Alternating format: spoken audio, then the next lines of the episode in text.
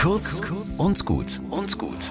Heute mit Dekan Jürgen Körnlein. Ich schaue mich in der Nürnberger U-Bahn um.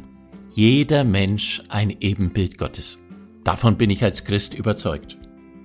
Diese besondere Würde eines jeden Menschen finde ich im Grundgesetz auch wieder. Artikel 1. Die Würde des Menschen ist unantastbar. Das Grundgesetz weiß, Minderheiten sind zu schützen und die Demokratie muss es hinkriegen, dass wir so unterschiedlichen Menschen miteinander auskommen. Zumutungen müssen auf alle verteilt werden. Jeden Menschen als Ebenbild Gottes zu sehen, ist leider für manche in unserem Land nicht selbstverständlich, sogar für manche Parteien nicht. Deshalb müssen wir den Geist des Grundgesetzes und unser Miteinander in mehrere Richtungen schützen.